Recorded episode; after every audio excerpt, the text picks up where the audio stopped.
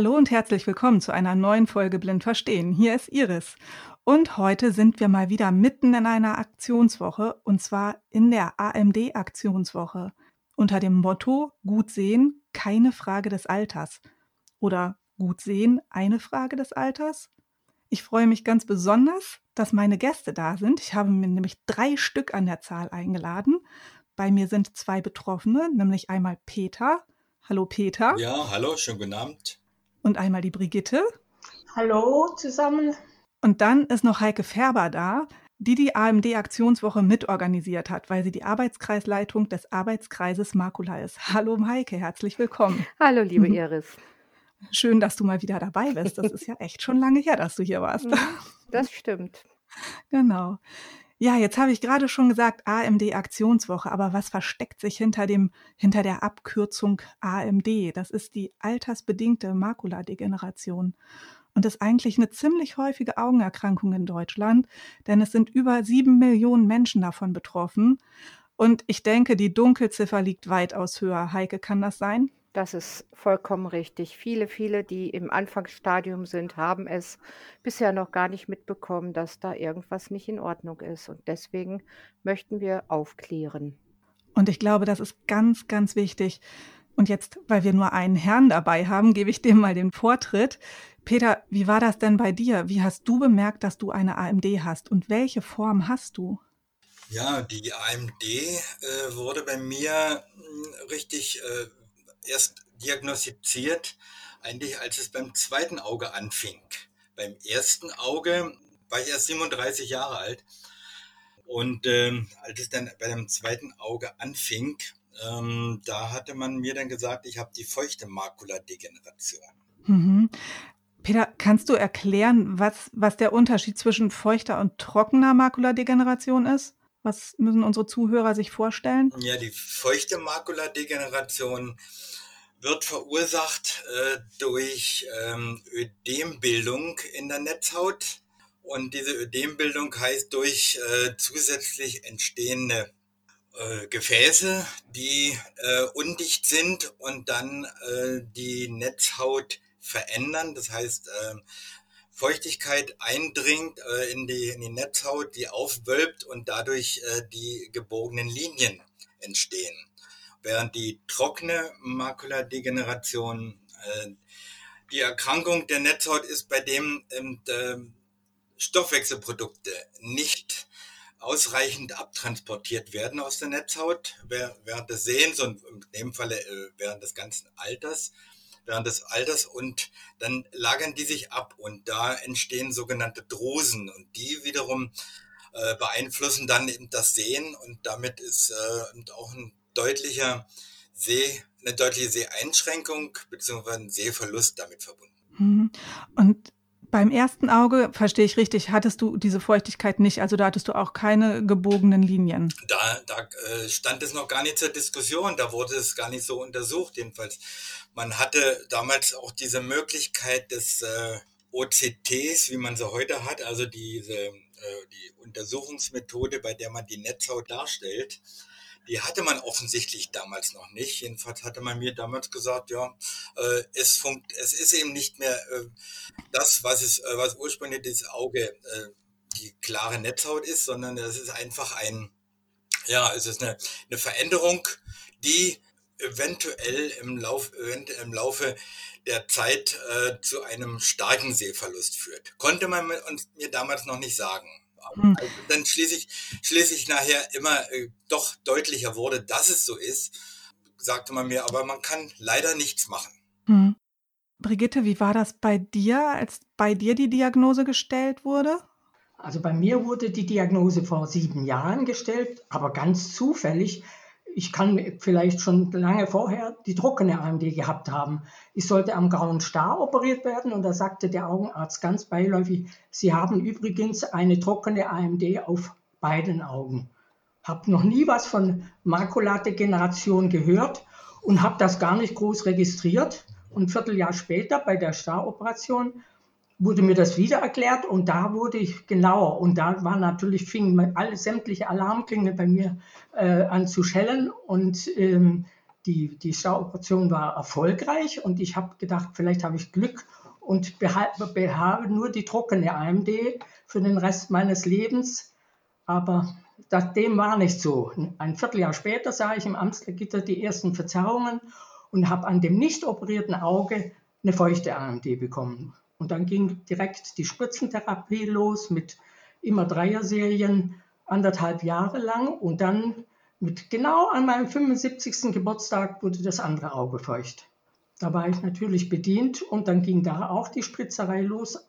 Ich dachte aber, man hat mich aufgeklärt und ich sah immer nur das Wort blind vor mir und war erst sehr panisch und dann hat sich das doch sehr in die Länge gezogen. Inzwischen sind sieben Jahre vorbei. Ich bin aber unter ständiger Spritzenbehandlung. Boah, das ist ja Wahnsinn. Wie viele Spritzen hast du denn da in der ganzen Zeit schon bekommen? 150 vielleicht. Aber das ist nicht schlimm, ist für mich überhaupt nicht schlimm. Ist wie ein Mückenstich, ist Routine. Ähm, ich fühle mich da gut aufgehoben und ähm, wie gesagt, das ist bei mir um die Ecke. Und ich bin auch ganz therapietreu. Ich habe noch keinen Termin versäumt. Und das hat sich wahrscheinlich ausgezahlt. Ich gehe auch hin, wenn ich merke, huch, es wird schlechter dann gehe ich hin und sage, ich glaube, es bahnt sich was an und dann werde ich früher gespritzt. Hm. Woran merkst du das? Machst du immer den Test mit dem Amslergitter? Ich gucke die Fliesen im Bad an und dann sehe ich das ja ganz deutlich und ich bekomme einen Druck auf den Augen. Mhm. Okay. Jetzt ist schon zweimal das Wort Amslergitter gefallen. Vielleicht einmal kurz für unsere Zuhörer. Also das Amslergitter ist ein Selbsttest, den man möglichst täglich machen sollte. Am besten macht man den einäugig. Und man kann diese Amslergitter auch bei uns in der Geschäftsstelle bekommen. Oder sie sind auch in fast all unseren Broschüren auf der Rückseite enthalten. Und man stellt sich das vor wie ein Karo-Papier, wie in der Schule. Und in der Mitte ist ein kleiner Punkt. Nach Möglichkeit sollte man diesen kleinen Punkt fixieren. Und wenn man die Linien wahrnehmen kann, und sich da nichts verändert hat, dann ist alles gut. Verschwinden aber die Linien oder werden die Linien verschoben, dann sollte man hellhörig werden und möglichst schnell einen Termin beim Augenarzt vereinbaren. Heike, du als Fachfrau, war das korrekt so? Oh, aber hundertprozentig korrekt, hast du gut erklärt.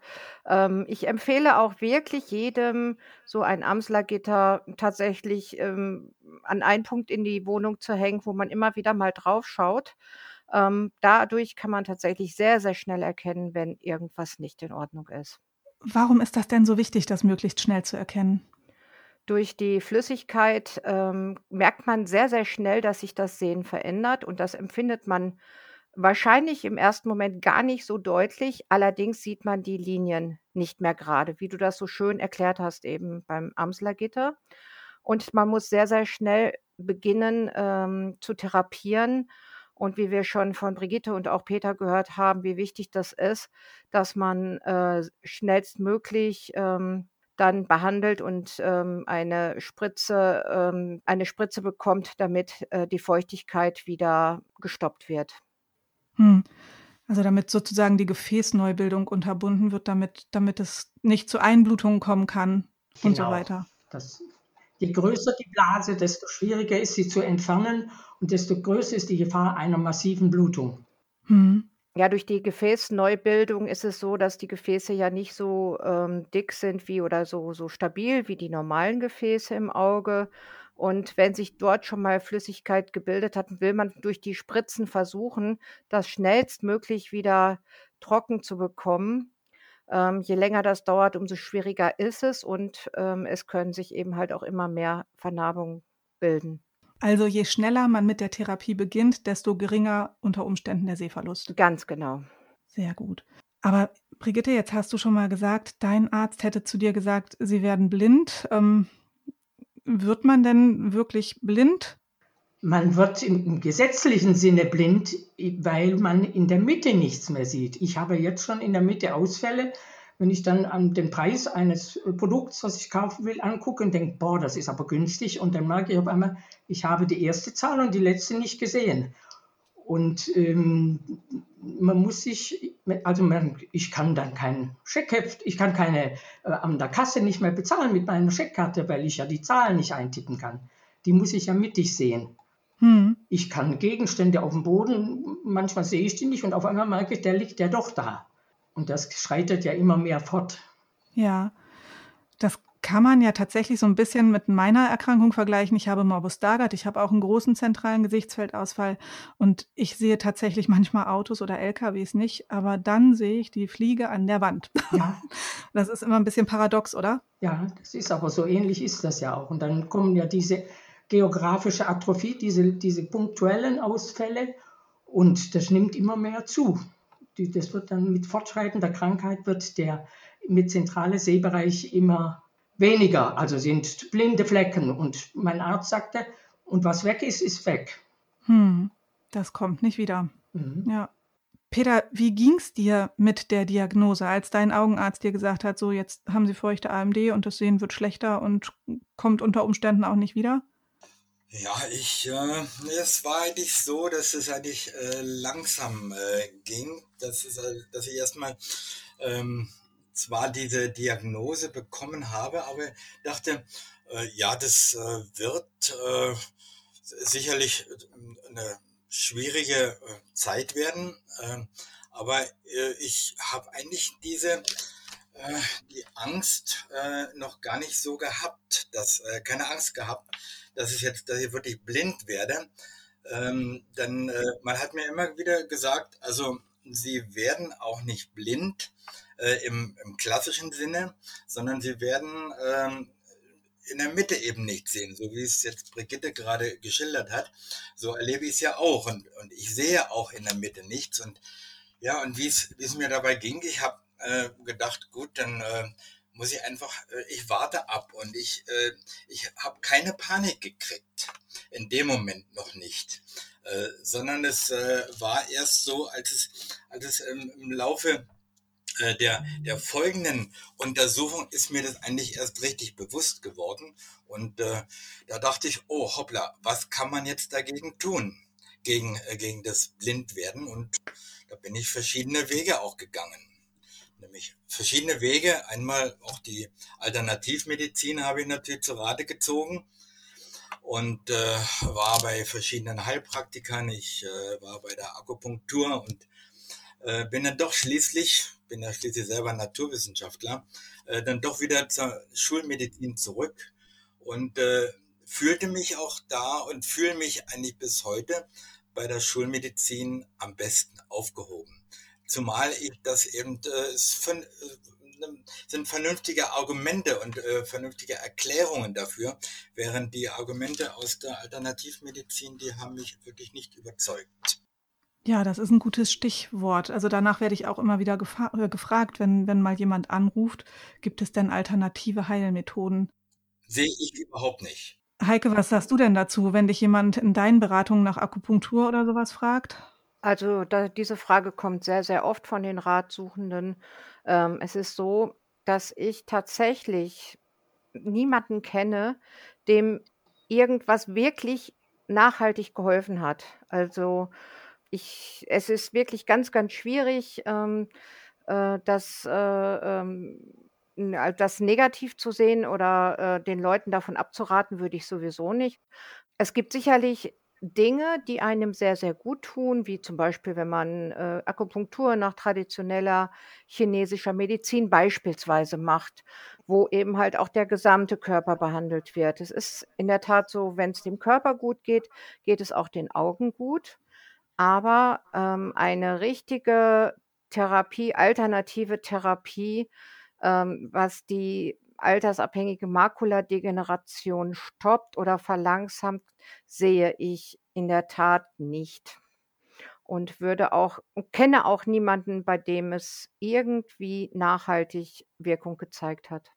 Jetzt sagtest du schon, Heike, eine Frage ist oft die Akupunktur.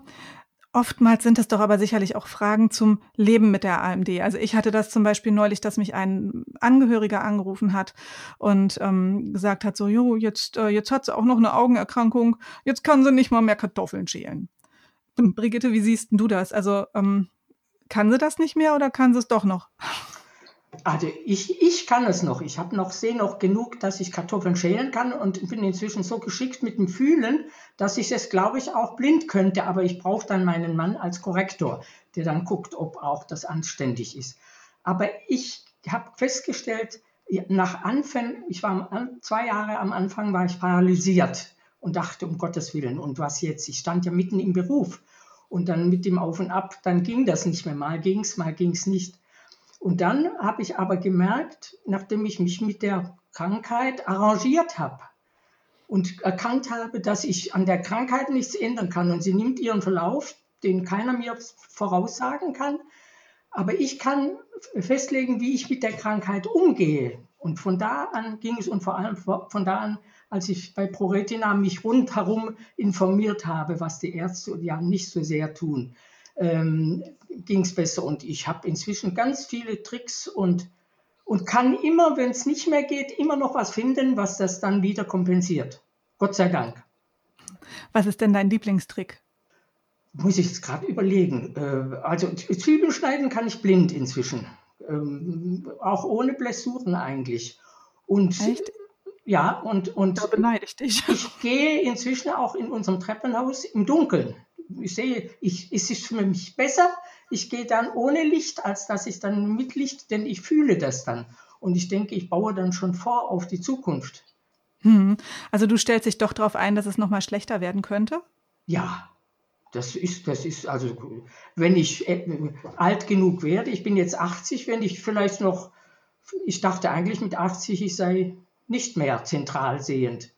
Und ich finde es toll, dass ich es noch bin, aber es kann ja sein, mit, das kann ja ganz schnell gehen. Dann kann eine plötzliche Blutung erfolgen und ein starker Sehverlust und dann muss ich ja wenigstens ein bisschen vorgebaut haben. Also ich mache mir keine falschen Hoffnungen. Und ich höre bei dir die Einstellung raus, und selbst wenn es schlechter wird, ich schaffe es trotzdem. Ja, bleibt mir ja nichts anderes übrig. Und ich bin ungern den ganzen Tag unglücklich. Ich finde dann das. Das kann ich verstehen. Also ähm, da haben wir aber was gemeinsam. Das ist zum Beispiel auch was, was ich sage. Also ich habe es bis hierher geschafft und äh, ich möchte mal sagen, ich sehe doch schon sehr schlecht. Und selbst wenn es jetzt noch schlechter werden sollte, dann, dann, dann schaffe ich es auch noch. Man entdeckt das erst, wenn man es hat, ob man das, die, die Möglichkeit in sich hat, so damit umzugehen oder nicht. Und äh, ich, ich konnte sie anscheinend finden. Peter, jetzt nochmal zu dir. Brigitte hat gerade gesagt, so, ja, sie hat so ein paar Tricks, die sie sich angewöhnt hat. Hast du auch Tricks? Tricks. Hm. Äh, natürlich, natürlich jeder äh, und ich, ich äh, jeder, der mit einer äh, Augenerkrankung umgeht, in dem Falle mit einem Sehverlust umgeht, der sucht sich Möglichkeiten, wie er das Leben trotzdem genauso, möglichst genauso bewältigen kann wie vorher. Einerseits mit Hilfsmitteln, davon gibt es ja auch wirklich heutzutage unendlich viele, insbesondere das, das universellste Hilfsmittel ist das Smartphone, äh, was, was äh, permanent äh, bei einem ist. Aber so ein, ein, ganz einfacher Trick, bevor ich jetzt äh, da groß äh, viele äh, aufzähle, sind, ist einfach mal das Telefonieren, einfach das Blind-Telefonieren äh, mit einem Tastentelefon. Äh, die, die, normalen Telefone, die man zu Hause hat, die schnurlosen. Man kann einfach auf, äh, man kann die, die Folge der, der, der Nummern sich natürlich merken, einprägen und ich, ich äh, habe die Möglichkeit, ich, ich, äh, die Fähigkeit mit äh, dem Telefon ganz blind einfach die äh, Zahlen, wenn ich sie mit der Lupe ablese, auch äh, einzugeben. Ich brauche sie nicht. Beim Smartphone äh, ist es ja auch möglich, über die Sprache einzugeben, aber ich kann es auch fühlen. Und das ist also für mich also wirklich eine große Erleichterung. Hat eine Weile gedauert, aber jetzt funktioniert perfekt. Und man trainiert immer gleich sein Gedächtnis, wenn man alle Telefonnummern auswendig lernt, oder? Ähm, alle schaffe ich natürlich nicht, aber die, die wichtigsten Telefonnummern, klar, die habe ich. Aber wenn ich eben Telefonnummern irgendwo ablese oder man, oder man mir sie sagt, gebe ich sie natürlich ganz schnell auch äh, ohne Probleme ein. Ja. Das ist ein, eines der Hilfsmittel. Aber ich sagte ja gerade, das Smartphone ist wirklich äh, das, mit dem man am, am besten äh, seine, äh, sein, sein, sein Leben noch meistern kann, auch wenn man schlecht sieht. Oder ja, denn gar nicht sehen ist ja nicht der Fall. Und ich sehe das auch so, dass bei mir die äh, Verschlechterung wahrscheinlich nicht so, leicht, so, so groß mehr eintritt, denn zentral sehe ich nichts mehr. So, und äh, ob jetzt die äh, das Nichtsehen auch auf, den, äh, auf das umliegende die umliegenden Gefäße, auf die umliegende Netzhaut noch äh, sich ausweitet, weiß ich nicht. Äh, konnte man mir natürlich auch in der Klinik nicht sagen. Prognosen äh, werden ja da in, in, der Regel nicht groß gestellt. Aber ich denke, äh, ich, äh, ich bin eigentlich jetzt für mich, ich fühle mich austherapiert und komme aber mit dieser, diesem Zustand sehr gut klar. Ich, ich muss sagen, ich habe ich, ich habe mich so an den Zustand gewöhnt, dass ich auch äh, sage, ich will gar keine andere Therapie mehr, dass ich jetzt äh, eventuell noch mal besser sehen kann. Es wäre schön, wenn es von alleine passieren würde, aber jetzt äh, invasive Therapien äh, würde ich äh, jetzt ablehnen.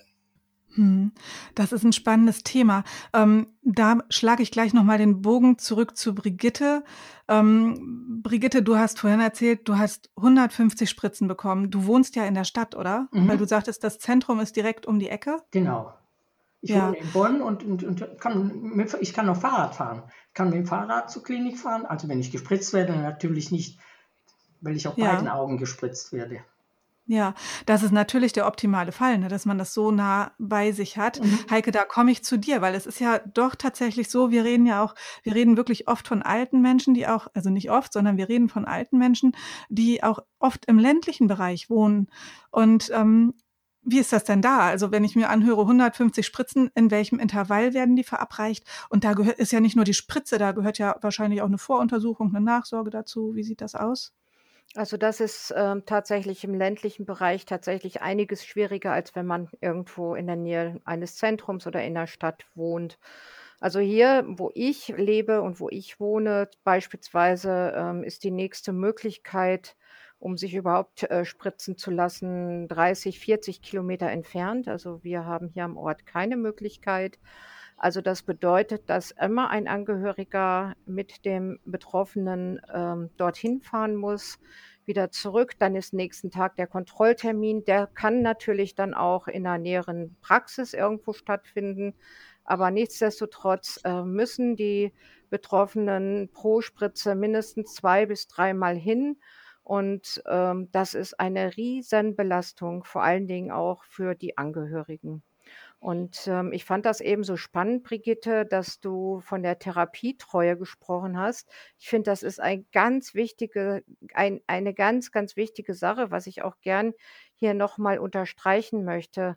Es sind sehr, sehr viele Menschen und ich denke auch, das sind die Menschen, die im ländlichen Bereich eher leben, die die Therapie irgendwann abbrechen. Ne? Also die einfach nicht mehr die Möglichkeit haben oder eben halt auch, ähm, ja, ich sag mal, es werden auch keine Taxen zum Spritztermin bezahlt. Und äh, von daher, es gibt einfach kaum eine Möglichkeit, äh, dahin zu kommen. Und deswegen finde ich das toll. Und das ist immer so wichtig, dass man dranbleibt und nicht die Spritzen irgendwann mal aussetzt oder ganz aufhört. Und ähm, das Thema Therapietreue ist bei der, äh, bei der feuchten AMD wirklich ein ganz, ganz wichtiges Stichwort und fand das toll, dass du das auch nochmal eben so äh, explizit hm, äh, gesagt hast. Ich denke, ich sehe deshalb noch einigermaßen passabel, weil ich immer rechtzeitig ging, denn manchmal kann in einer Woche ganz viel passieren. Wenn die Lawine erstmal sozusagen, also die Gefäßneubildung losgeht, dann habe ich innerhalb von drei, vier Tagen eine ganz gravierende Verschlechterung. Und wenn ich dann schnell gespritzt werde und ich dankenswerterweise ist meine Klinik da auch sehr flexibel und dann bekomme ich einen Termin und, und wird dazwischen geschoben und das ist also ganz toll. Das finde ich jetzt auch ganz toll, weil ich habe da oftmals auch wirklich Gegenteiliges gehört. Ne? Also, dass die Leute gesagt haben, so Mensch, ähm, ich kriege gar nicht so schnell einen Termin. Doch, ich kriege, also dankenswerterweise ja, und ich denke, das ist ganz wichtig für mich. Ja, das finde ich richtig super. Also das, da, das würde ich allen Menschen wünschen, die so eine Augenerkrankung haben. Also bei mir, ich muss noch vielleicht dazu sagen, äh, bei mir ist die Krankheit letztlich überhaupt nicht so virulent ähm, aufgetreten, wie es jetzt offensichtlich bei Brigitte der Fall ist. Äh, bei mir ist die Krankheit äh, ganz schleichend schlechter geworden und auch durch Spritzen äh, ist nichts besser geworden. Ich äh, will nicht sagen, dass die Spritzen nicht geholfen haben, aber auf jeden, sie haben sicherlich dazu beigetragen, dass es nicht so schnell schlechter geworden ist. Aber ich äh, muss, muss sagen, äh, es ist eben über den Zeitraum von, äh, sind es jetzt auch äh, fünf Jahre, ist die äh, Verschlechterung im, immer stärker geworden und ich bin sozusagen jetzt eben am Endpunkt. Und äh, ich habe zu keinem Zeitpunkt, so wie Brigitte, gemerkt, dass die Spritze mir hilft und dass, dass sich da was verändert. Und daher, daher ist, ist einfach ein, für, für mich ein sehr, äh, fast ein linearer Verlauf dieser Erkrankung. Aber äh, auch das, ich hatte es ja schon gesagt, ist, man, man kann sich mit diesem, mit dieser Erkrankung, äh, mit dem Sehverlust ja dann auch nach und nach arrangieren. Und es bleibt nichts anderes übrig. Aber es ist äh, keine lebensbedrohliche Erkrankung. Also das heißt, das, das Lebensglück als solches ist äh, für mich nur immer zeitweise kurzfristig eingeschränkt. Ich fühle mich immer noch glücklich. Wie ist denn da so eure Einschätzung? Also, Peter, du hast ja jetzt auch die Erfahrung gemacht, dass ein Auge schon in jungen Jahren schlecht geworden ist. Ja. Brigitte, bei dir ist es erst, erst spät losgegangen.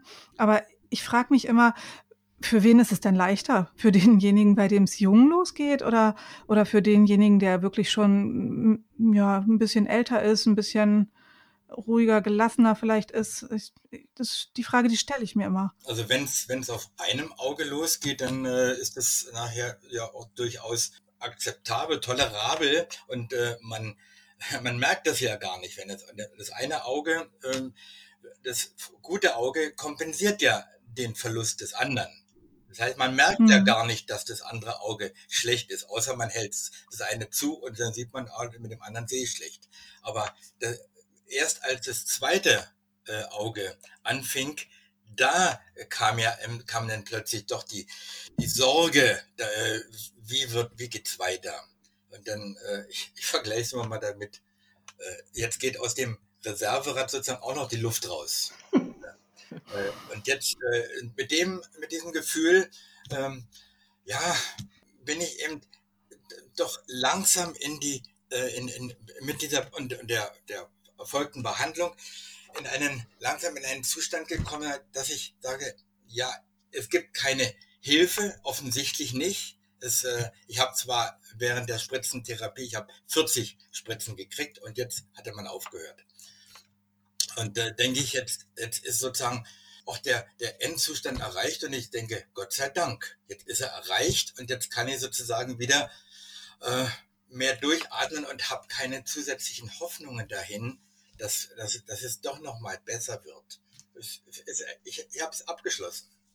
Ja, das finde ich einen ganz spannenden Aspekt. Ähm, Heike, wir haben uns heute Mittag schon mal drüber unterhalten und da sind wir auf beide, Thera äh, auf beide Formen der AMD eingegangen. Einmal auf die trockene und einmal auf die feuchte. Und da habe ich gesagt, na ja, Mensch, die Menschen mit der trockenen AMD haben es ja eigentlich eigentlich einfacher, weil die müssen diese ganzen Spritzen nicht haben. Ich als Krankenschwester bin ja so ein absoluter Spritzen-Angsthase, ähm, sag ich mal so. Und wenn es dann auch noch um mein Auge geht, nicht wahr? ähm, Stelle ich mir das eigentlich für die Menschen mit einer trockenen AMD deutlich leichter vor, weil die müssen nicht ständig zum Augenarzt, die gehen alle halbe Jahre oder jedes Jahr zur Kontrolle. Der andere muss alle drei Monate, alle acht Wochen gespritzt werden und immer wieder zu Kontrolluntersuchungen und so weiter. Wie sind denn da deine Erfahrungen aus den Beratungen? Also ich habe die Erfahrung tatsächlich gemacht, dass Menschen, die eine feuchte Form der AMD haben und sie in diesem Therapiemodus äh, drin sind, dass die eine Aufgabe haben. Sie können ganz aktiv was für ihre Augen tun, für ihre Erkrankung. Wobei die Menschen mit einer, mit einer trockenen AMD, die können im Prinzip gar nichts tun. Und ähm, sie sitzen tatsächlich zu Hause und ähm, ja, warten im Prinzip drauf, dass es schlechter wird. Das hört sich jetzt ein bisschen, bisschen negativ an, aber, aber das ist so, weil einfach überhaupt, man weiß ja gar nicht, wie schnell ist der Verlauf auch bei der trockenen AMD. Es wird schlechter werden.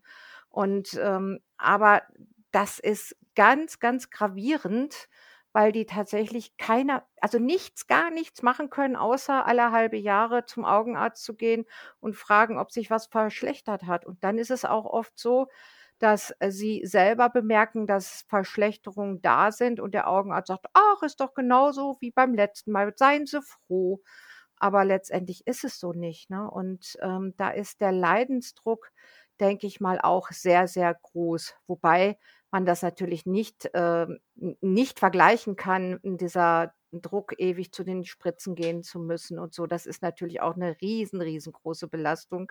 Aber, hm man darf beides nicht ganz also, es ist beides nicht leicht, sagen wir es so. Brigitte, und du hast vorhin schon mal was Schönes gesagt. Jetzt sind wir beim Thema Leidensdruck. Du hast gesagt, bei dir ist das besser geworden, als du die ProRetina kennengelernt hast. Da sind wir hier bei unserem Verein, ne, können wir auch ein bisschen Werbung machen. Was hat dir denn da so gut geholfen? Mir hat so gut geholfen, dass ich gesehen habe, dass andere Menschen auch mit der Krankheit umgehen können und die viel schlechter sehen als ich und schon den Langstock bei sich haben und die das mit erstaunlicher Gelassenheit ertragen haben. Ich war ja vorher eigentlich isoliert. Ich hab, bin zwar medizinisch aufgeklärt worden von, von Arztseite, aber die psychologischen äh, Nebenwirkungen, mit denen musste ich alleine klarkommen. Und bei mir verlief die Krankheit so rasant. Ich bin, und die Spritzen haben bei mir ja ganz anders gewirkt als bei Peter. Ich bin äh, am Vorabend habe ich kaum mehr was lesen. Es geht ja immer ums Lesen vor allem. Und habe am nächsten Tag die Spritze gerickt und konnte wieder voll sehen. Und das ist natürlich dann ganz oft passiert. Ist sicher spannend. Äh, das nachher ist spannend. Und bei der ProRetina konnte ich mich endlich schlau machen und konnte äh, sozusagen als Patient mal mitreden. Also weil ich wusste, was da jetzt vor sich geht. Und das war so schön, an einem zentralen Ort das alles zu finden. Das war für mich Gold wert. Und dann habe ich mich, habe ich mich engagiert, habe angefangen, weil ich bin sehr digital begeistert, an unserem AMD-Stammtisch hier am Ort, ähm, anderen, die sich, sind ja meist ältere Betroffene, die, denen zu helfen, wenn sie mit dem Smartphone oder mit dem Tablet oder dem PC nicht zurechtkamen. Und das hat mir auch wieder eine Aufgabe gegeben, nachdem ich meinen Beruf verloren habe zwar im hohen Alter, aber trotzdem habe ich ihn ja zwangsweise aufgeben müssen. Ja, also das ging dann tatsächlich irgendwann nicht mehr. Ne? Also vielleicht müssen wir das einmal kurz erwähnen. Du bist Übersetzerin gewesen. Ja. Genau, und hast viel, viel am Computer gearbeitet. Ja, und, und, dann, und jeder hat gesagt, das ist der Preis für deine Bildschirmarbeit. Und dann musste ich so viel Überzeugungsarbeit leisten, dass das keine mein Arzt in den Augenblick hat gesagt, Sie können von mir aus 24 Stunden am Tag am PC sitzen. Das ist eine Stoffwechselerkrankung, die hat nichts mit Ihrer Bildschirmarbeit zu tun, wenn Sie Ihre Augen eventuell noch mit einer entsprechenden Brille schützen. Und da ja die Menschen dazu neigen, immer wenn jemand erkrankt, zu, zu überlegen, der hat das falsch gemacht, der hat zu viel, der hat zu wenig. Und so ging das mir also dabei auch. Und dann hatte ich endlich Argumente, um zu sagen, nein, das ist nicht meine Schuld. Ich lebe gesund und ich ernähre mich gesund und treibe Sport und meide Alkohol und Nikotin und so weiter. Hm. Da hast du jetzt schon ganz viel aufgezählt, was man tatsächlich tun sollte, wenn man eine AMD vermeiden möchte oder das Risiko mindern möchte, an einer AMD zu erkranken. Da machst du ja ganz viel. Das erfährt man alles bei, auf der Homepage von ProRetina. Oder in den Regionalgruppentreffen oder ja, bei den Seminaren. Ja, da bin ich noch nicht lang genug dabei. Also ich äh, grabe da noch tiefer. Genau, aber Peter, da kannst du vielleicht mal was zu erzählen. Wir hatten ja vor zwei Jahren in Lichtenfels ein wunderbares Seminar zusammen. Ich erinnere mich da noch, ja. da haben wir Jive mhm. getanzt. Ja. ja. Genau. Ähm, erzähl doch mal so ein bisschen, was ist denn da immer so Inhalt bei den Seminaren? Also es gibt ja für unsere Zuhörer auch immer eine sogenannte ähm, Makula-Woche. Da sind alle Menschen mit Makulaerkrankungen herzlich gern gesehen. Aber Peter, was sind da Themen? Ja, äh, ich glaube, besser, besser kann es die, die Heike sicherlich erkennen, denn die macht, macht ganz viele. Äh, ich habe bisher erst das eine, die eine Makula-Woche vor zwei Jahren mitgemacht und äh, das hat mir ähm, äh, doch wieder einen größeren Einblick in, in so in die in die Forschung gebracht, in, in die Erklärung von äh, der Krankheiten. Sind, wird ja die Makula wird erklärt und, und damit auch ver, verbunden auch ähnliche Erkrankungen, die äh, von denen ich selber bisher noch nicht so viel wusste. Meine, die Makula-Woche ist ja nicht Teil der, der Beratung, aber man nimmt Informationen äh, aus dieser Makula-Woche und den Vorträgen, die dort gehalten werden, die nimmt man ja mit und man, man lernt immer wieder dazu. Und man ist ja als äh, Betroffener erstmal wissensdurstig und will wissen, was ist das für eine Krankheit, wo kommt die her, äh, wie, wie gehen andere damit um. Und äh, Genau, vielleicht der letzte Punkt ist sogar das Wichtige. Wie gehen andere damit um? Äh, dieser persönliche Kontakt, den man auch zu anderen Betroffenen hat, der hilft einem natürlich dann auch weiter. Und ich habe festgestellt, dass es äh, dass, äh, offensichtlich jetzt, es ganz, ganz, ganz viele Erscheinungsformen äh, von der AMD gibt. Ne, der eine, so wie wir es jetzt auch bereits schon in unserem äh, Gespräch hier, Brigitte und ich jetzt ähm, geschildert haben, ist es ja so, der, bei dem einen wirkt es sich so, beim anderen so anders aus. Und äh, schließlich ist man äh, in äh, doch äh, einerseits verunsichert, sagt ja, äh, warum sehe ich nicht so wie der andere oder warum kann ich die Hilfsmittel nicht so nutzen wie der andere auch? Ja, der, der sieht doch ein bisschen anders, sodass dass da schon viele Unterschiede bestehen und, und gerade diese Unterschiede wiederum machen es ja auch aus, dass man äh, äh, wiederum zwischendurch Hoffnung schöpft, ja, ist äh, vielleicht, vielleicht ist es bei mir nicht ganz so schlimm wie bei dem anderen. Und vielleicht komme ich dann doch besser äh, mit der äh, mit der Krankheit klar als andere, aber nicht nicht als nicht in, in Konkurrenzform, sondern äh, ich äh, ich äh, denke, Gott sei Dank ist es noch nicht ganz so schlimm bei mir. Hm. Also du schöpfst da sozusagen Mut draus. Ja, ja, ja. ja. Also ja. Das, das ist wirklich etwas, was äh, gerade diese, die, die, dieser Kontakt mit anderen äh, ja. sehr, sehr wertvoll macht, so eine, eine Veranstaltung, die auch über eine ganze Woche geht. Da ist man, man lernt sich dann auch mal richtig kennen. Man, äh, man, es entstehen sogar auch dann Beziehungen daraus, sogar, dass man zum späteren Zeitpunkt auch immer wieder mal jemand äh, sich an den erinnert und anruft, sag mal, wie ist denn das bei dir äh, abgelaufen? Oder wie, wie, wie, wie bist du damit umgegangen? Das, das kann man dann auch außerhalb dieser Gruppe sogar machen. Ja, die Erfahrung habe ich tatsächlich auch gemacht. Ich habe nämlich auch ähm, mindestens vier ganz, ganz liebe Personen kennengelernt, wenn nicht sogar noch, noch mehr. Und äh, ich sage immer, wir haben uns gegenseitig durch Höhen und, also gerade durch die Tiefen haben wir uns gegenseitig getragen und die Höhen haben wir zusammen genossen. Ähm, Heike, ist das das, was eure Makula-Woche auch so ausmacht, dass man da besondere Beziehungen entwickelt? Ich glaube, das ist genau der Punkt, dass äh, man miteinander, voneinander lernt. Und ähm, ich glaube, das ist das A und O. Ich glaube, es geht gar nicht in erster Linie darum, dass man unbedingt Fachvorträge und ähm, ja viel über die Augen wissen muss und so. Natürlich ist das äh, Bestandteil äh, unserer Makula-Woche immer wieder.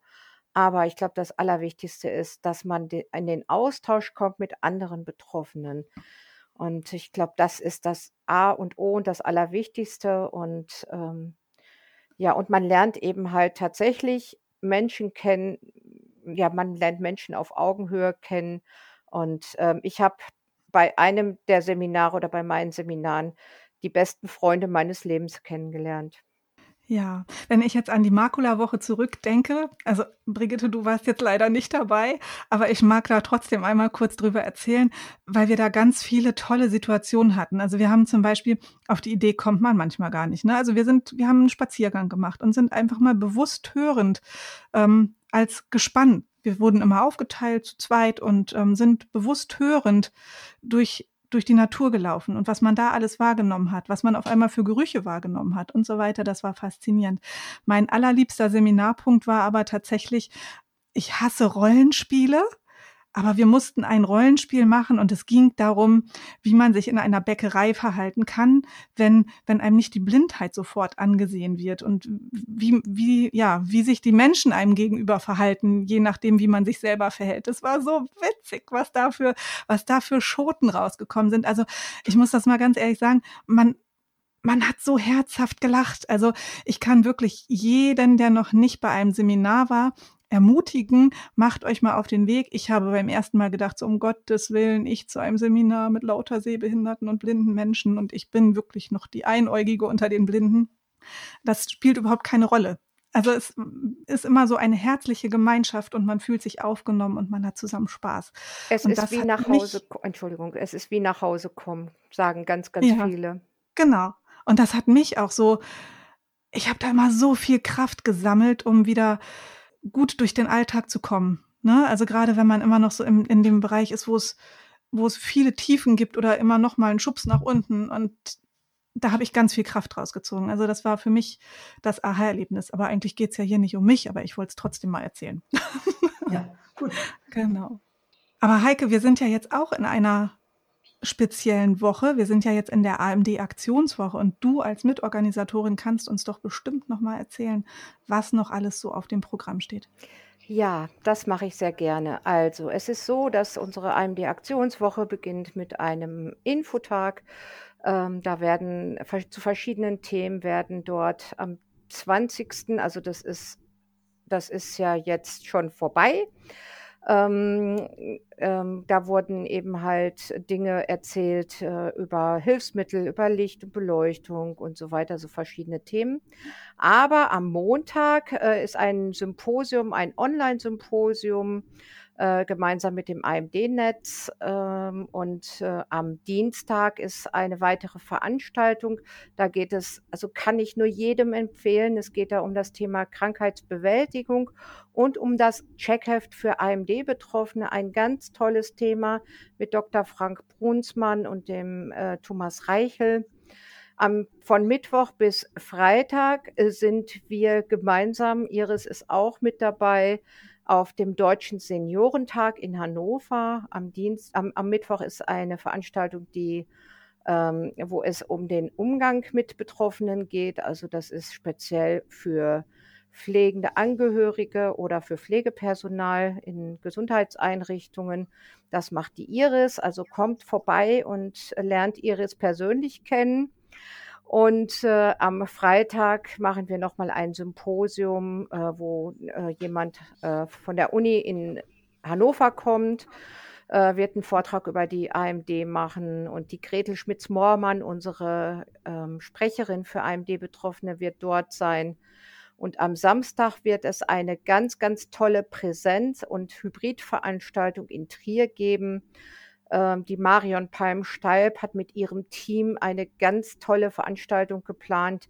Am Vormittag erst mit Hilfsmittelausstellung und später ein großes Symposium. Und ähm, da werde auch ich anwesend sein und ich freue mich ganz doll auf diese gesamte Woche. Ja, Wahnsinn. Da habt ihr ja richtig was auf die Beine gestellt. Da steckt richtig Manpower hinter. Das finde ich fantastisch. Genau, aber ich denke, wir sind jetzt hier an unserem am Ende des Podcasts angekommen und wie ihr ja wisst, ich habe es euch vorher erzählt, erwarten euch jetzt noch ein paar Fragen. Und da schieße ich doch glatt mal los. Was war euer schönstes Erlebnis der letzten sieben Tage? Also mir fällt spontan was ein dazu. Soll ich anfangen? Ja, fang du mal an. Also ich war auf einem Seminar am Wochenende und ich habe das erste Mal in meinem Leben Qigong gemacht. Es war fantastisch und ich bin so befreit aus diesem Wochenende gekommen. Ich habe was geschafft, was ich nie gedacht hätte, was ich äh, hinkriegen könnte. Wahnsinn. Brigitte, magst du auch noch was erzählen? Ich, mir fällt also eigentlich kein Highlight ein, aber ich, äh, wenn so schönes Wetter ist, wie es im Augenblick ist, und ich kann das ja noch visuell richtig wahrnehmen, dann ist für mich die Welt in Ordnung. Und dann kann jeder Tag so bleiben. Was gibt es bei euch zum Frühstück, Peter? Bei mir gibt es immer, no, es gibt es Brot, Marmelade, Wurst, Käse und Tee. Das ist das Allerwichtigste. Ein Tag, der ohne Tee beginnt, ist für mich kein, kein gelungener Tag. Was gibt's da für Tee? Schwarztee, verschiedene Sorten, äh, den, die ich mir unterschiedlich mische und äh, an jedem Tag etwas anders aufbrühe. Aber Sehr auf jeden lecker. Fall immer Blatttee und also ich, ich bin ein Teefreund äh, und äh, ich mag, mag nur den Tee bei mir zu Hause trinken. Selten, dass ich ihn woanders so äh, bekomme, dass er mir schmeckt. Brigitte? Bei mir gibt es Latte Macchiato mit schönem Milchschaum, weil unsere Katze Milchschaum liebt und da immer schon morgens drauf wartet. Und dazu ein Brioche, weil auch, uns, unsere, auch unsere Katze dieses Brioche liebt. Und ich genieße es da alleine für mich zu sitzen und zu überlegen, was der Tag bringt. Und da ich die Zeitung noch an meinem großen Tablet lesen kann, lese ich, brauche ich natürlich ewig, aber ich lese die Zeitung doch relativ gründlich. So ist Frühstück rund. Das ist schön. Das hört sich gut an. Heike, und du? Mein Tag kann nicht beginnen ohne meinen Kaffee. Also ohne, dass ich die ersten ein, zwei Tassen Kaffee äh, habe, kann ein Tag nicht in Ruhe beginnen. Und natürlich äh, darf dann nach dem Kaffee darf dann auch die Scheibe Brot nicht fehlen, aber das ist ganz klassisch. Und wenn ich dann mal unterwegs bin, dann genieße ich Obst und Müsli, wenn ich mal irgendwo im Hotel bin oder so. Ein Gourmet-Frühstück dann mhm, sozusagen. Genau. genau. Gibt es ein Buch, das euch maßgeblich beeinflusst hat? Für mich nicht. Nein, kann ich jetzt nicht sagen. Ja, ich lese sehr, sehr viel und ich höre sehr, sehr viele Hörbücher. Lesen geht ja auch bei mir nicht mehr. Und ich muss ganz ehrlich sagen, bitte lacht jetzt nicht. Bitte nicht jetzt äh, in, in, in, in Lachflash äh, verfallen. Ich liebe Harry Potter. Es ist so schön. Als ich das das erste Mal gelesen habe, habe ich gedacht, boah, ich habe mich so richtig in die Kindheit zurückversetzt gefühlt. Und ich lese es auch heute immer wieder mal gerne zwischendurch. Ich finde, das ist ein ganz fantastisches Werk und es ist, äh, ja, ich liebe es einfach. Ich kann es immer wieder hören. Und das ist ja auch fantastisch gelesen von Rufus Beck. Ja, natürlich, klar. Brigitte, hast du auch ein Lieblingsbuch? Also ich, äh, Hörbücher kann ich ja nur noch konsumieren. Lesen ist für mich, da geht der Reiz des Buchs verloren durch die Anstrengung des Lesens. Und deswegen höre ich nur noch Hörbücher und die bekomme ich direkt über mein iPhone auf meine Hörgeräte. Ich kann also, wo ich stehe und gehe, Hörbücher hören, in, in der Bahn überall. Und ich suche mir die Hörbücher nach den Sprechern aus, weil ich finde, der Sprecher ist oder die Sprecherin ist das Wichtigste des ganzen Buchs. Da hast du recht, genau. Ich glaube, die Frage, ich kenne eure Antwort schon. Und ich glaube, sie wird bei euch allen fast gleich sein. Welches ist das wichtigste Tool in eurem Alltag? Mein iPhone. Nein, es ist äh, sehr wichtig für mich, das iPhone. Aber ähm, noch wichtiger ist es, äh, ist meine Einschlaglupe, die ich immer in der Hosentasche trage. Das iPhone ist mir oftmals zu schwer, da lasse ich es zu Hause. Und äh, um äh, angerufen zu werden oder zu telefonieren, da habe ich eine iWatch. Und äh, das heißt aber, äh, ich benutze im Wesentlichen eben diese Einschlaglupe, die äh, vier- bis siebenfache. Und das ist einfach das, was äh, das Gerät, mit dem ich Etiketten lesen kann, einkaufen gehen kann, mit dem ich äh, mal eine, den Fahrplan lesen kann. Also besser als noch mit dem iPhone. Das ist mal so umständlich, ein bisschen so groß. Ich hänge mir das um mit einem Band und das ist immer auf so wie, wie, wie so eine Koppel über meinem Rücken und das kann ja alles. Das kann die eine App, die kann lesen, wenn es zu klein ist. Ich kann hören, ich bekomme das Telefon direkt, ich, steuere mein Hörgerät, alles. Also das ist ja misst den Blutdruck und den Herzschlag und, und alles. Ja, fantastisch, was das alles kann. Aber Peter, du hast für mich einen Preis gewonnen. Ich glaube, du bist der Erste, der hier nicht Smartphone sagt. ja, ich, ich, ich, denke, man, man, muss es ja auch nicht immer dabei haben. Es, es, es hilft wirklich viel, wenn man es hat. Aber äh, ich muss wiederum sagen, äh, so richtig fehlen tut es mir nicht. Außer ich brauche es in einer bestimmten Anwendung. Aber dann, dann gehe ich halt ohne. Wenn ich es nicht habe, ja, dann äh, äh, es ging auch früher ohne und deshalb äh, auch als ich als ich noch nicht äh, das iPhone iPhone habe ich auch erst noch seit ein paar Jahren, aber auch früher äh, habe ich mich auch ohne äh, so ein Smartphone bewegt und, äh, und war auch mit dem glücklich.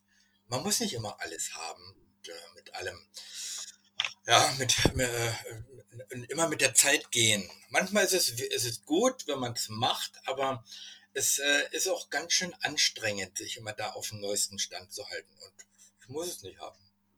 Und dann die allerletzte Frage. Mit wem würdet ihr gerne mal essen gehen? Ich mit meinem Mann. Der ist nie da. Musst du einen Termin mit ihm der vereinbaren? Der ist so aktiv, ehrenamtlich so viel und äh, was aber gut ist. Ich würde gerne mit dir essen gehen, liebe Iris. Mal so ganz in Oh. Ruhe und wirklich einfach mal nur wir beiden und ganz allein und das wird mir sehr, sehr gut gefallen. Da freue ich mich. Mir auch. Und Peter, mit wem würdest du gern mal essen gehen? Mal essen gehen, das muss ja eine ganz besondere Person sein. Oder, es- oder viele Personen. Ähm, ich, ich gehe einfach immer gerne mit Freunden essen. Und äh, ich gehe auch gern mal mit, mit, mit ganz äh, mit seltenen, mit Freunden, die ich selten sehe, auch gerne mal essen. Aber äh, es ist sozusagen, ich habe jetzt äh, keine, auch hier wiederum keine, keinen besonderen Menschen in, im Auge. Und ich freue mich, wenn ich mal hin und wieder mal mit, mit meinen Kindern essen gehe, äh, gehen kann oder auch vielleicht sogar mal, äh, wenn die Enkel dabei sind. Das ist doch super. Und ich finde, Familie und gute Freunde sind so und so ganz besondere Personen. Unbedingt. Also die, das sind die besondersten Personen im ganzen Leben. Da kann keiner mithalten. Mhm. Genau. In diesem Sinne möchte ich mich bei euch bedanken, dass ihr meine Gäste wart und ähm, so offen mit mir über alles gesprochen habt. Vielen, vielen Dank. Und liebe Zuhörer, wenn auch ihr jetzt merkt, dass wir ein ganz toller Verein sind oder ihr noch Informationen haben möchtet, dann schaut mal auf unserer Homepage vorbei unter www.pro-retina.de bekommt ihr alle Informationen zur AMD Aktionswoche, zu Regionalgruppen oder Seminaren und vielleicht treffen wir uns ja mal irgendwo und tanzen, so wie der Peter und ich mal zusammen Jive. Kann passieren. Ne? Genau. In dem Sinne, hört das nächste Mal wieder rein, wenn es hier wieder heißt, blind verstehen. Vielen Dank an alle. Ja, vielen Dank, Iris. Ach, Iris, du machst das toll. Dankeschön. Noch ein aktueller Hinweis vom Podcast-Team. Aufgrund der derzeitigen Corona-Lage hat sich bei den Veranstaltungen noch einiges geändert. Fast alle Veranstaltungen finden ausschließlich digital statt. Bitte informiert euch auf der Homepage www.pro-retina.de. Dort findet ihr auch die Anmeldedaten.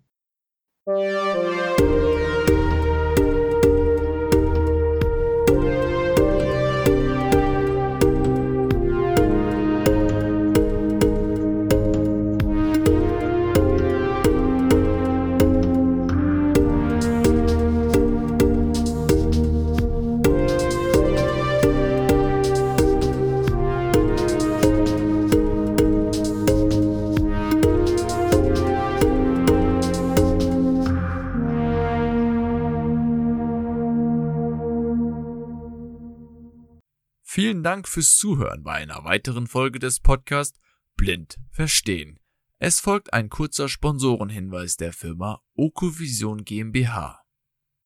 Die Diagnose Retinitis pigmentosa und der fortschreitende Verlust der Sehfähigkeit verändern alles. Wir bei Okovision möchten, dass Ihr Gesichtsfeld erhalten bleibt. Dafür haben wir die Okostim-Therapie entwickelt und in klinischen Studien getestet. Erfahren Sie mehr auf unserer Website www.okovision.de.